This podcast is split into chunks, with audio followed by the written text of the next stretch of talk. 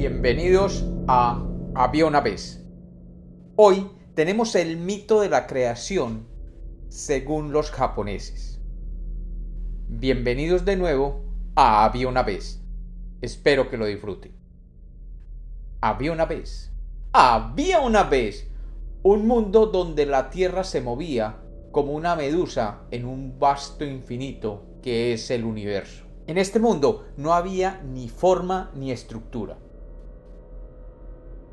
En el universo vivía el primero de los dioses, Konitokotachi, el cual creó cinco generaciones de parejas de dioses. Y de estas parejas, la última en crearse fueron Izanagi y su hermana, Izanami.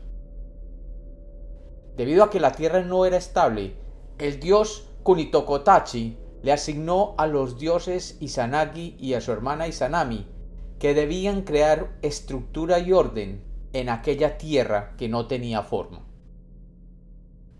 Kunitokotachi les dio para ello una lanza con joyas preciosas. Izanagi y su hermana se pararon en un puente flotante que caía del cielo, y desde allí, utilizando la lanza, revolvieron las aguas que cubrían la tierra.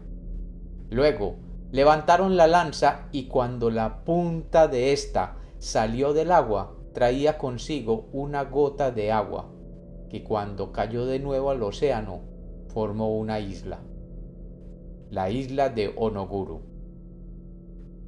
Izanagi y su hermana Izanami bajaron a la isla de Onoguru y construyeron un gran palacio para vivir allí.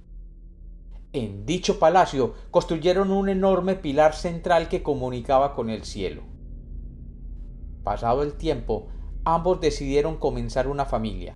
De acuerdo al rito, cada uno debía girar alrededor de la columna en sentido contrario al otro. Cuando se encontraran, podrían juntarse para ser hijos.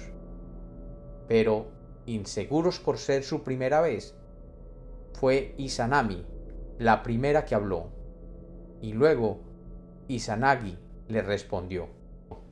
Cuando nació su hijo, éste resultó deforme como castigo por haber sido la mujer la primera en hablar, contraviniendo la costumbre de que el hombre es siempre el primero en hablar.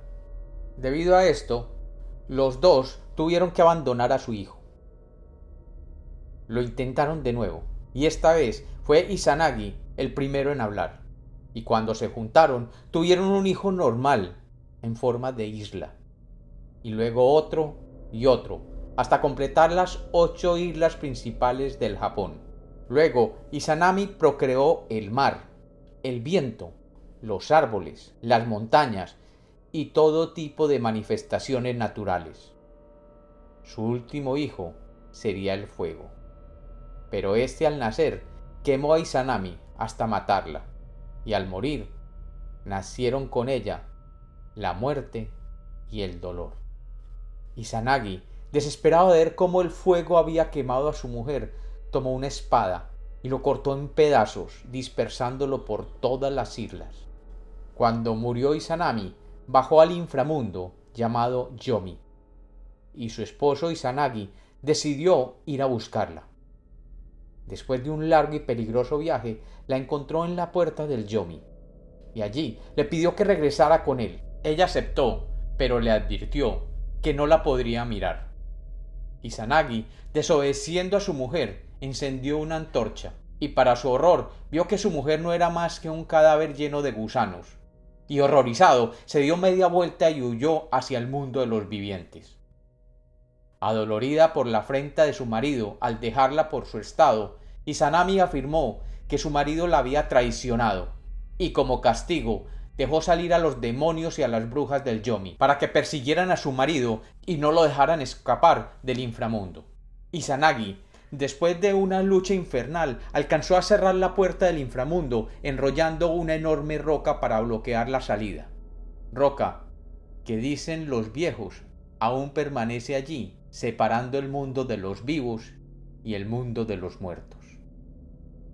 Cuenta el mito que después de esto, Izanagi hizo lo que todos los japoneses hacen cuando están estresados. tomó un baño. Así que fue a un riachuelo de una de las islas y se sumergió en el agua. Y estando en las aguas emergieron de su cuerpo tres diosas. De su ojo derecho, Amaterasu, la diosa Sol. De su ojo izquierdo, Yukiyomi, la diosa Luna. Y de su nariz, Susanoo, la diosa de las tormentas marinas. Desde esas épocas inmemoriales, los japoneses viven en sus islas protegidos por sus dioses y siempre atentos a los caprichos de la diosa del mar y sus tormentas. Y como los cuentos nacieron para ser contados, este es otro mito de la creación de Había una vez.